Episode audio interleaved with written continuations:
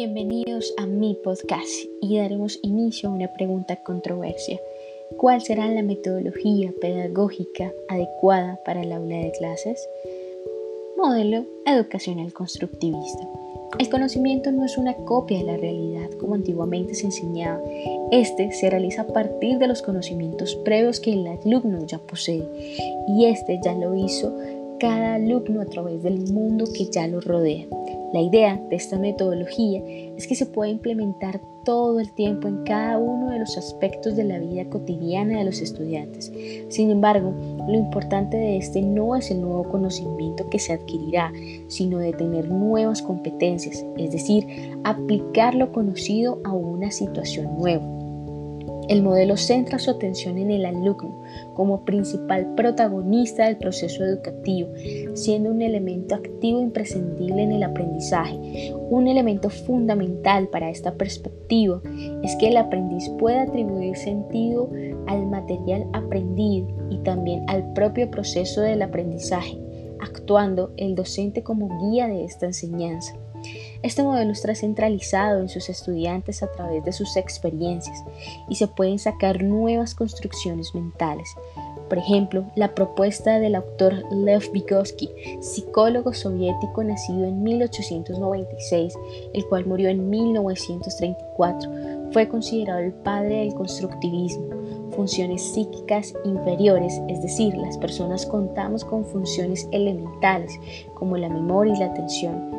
Funciones psíquicas superiores son las que podemos alcanzar con la interacción con los otros seres humanos y todo esto se logra a través del lenguaje, el cual es la principal herramienta del ser humano para transmitir el pensamiento y la comunicación. Nivel de desarrollo actual.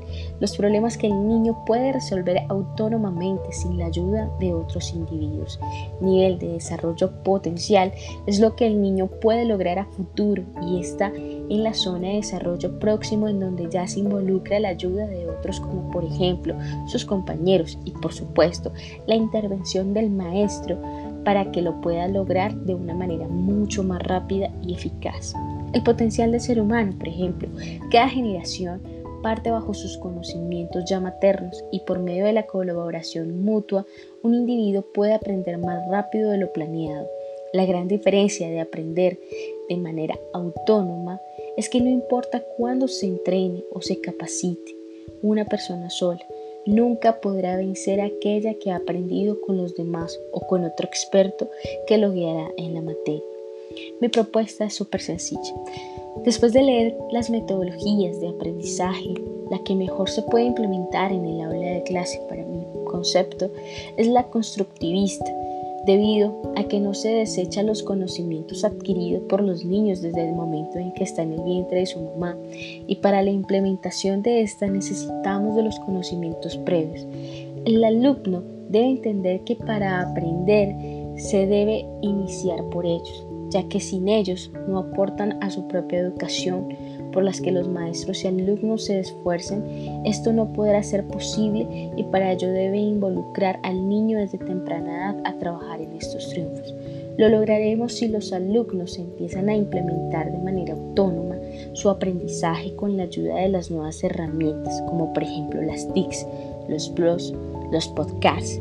Y después de ello el rol del profesor cambiará, siendo un moderador, un coordinador, un facilitador, y un mediador en las aulas y esto generará una mejor orientación a sus estudiantes y de esta manera el niño ya traerá un conocimiento previo de cada uno de los temas propuestos en clase.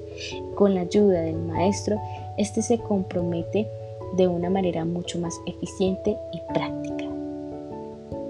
Bueno, esto fue todo y espero les haya gustado.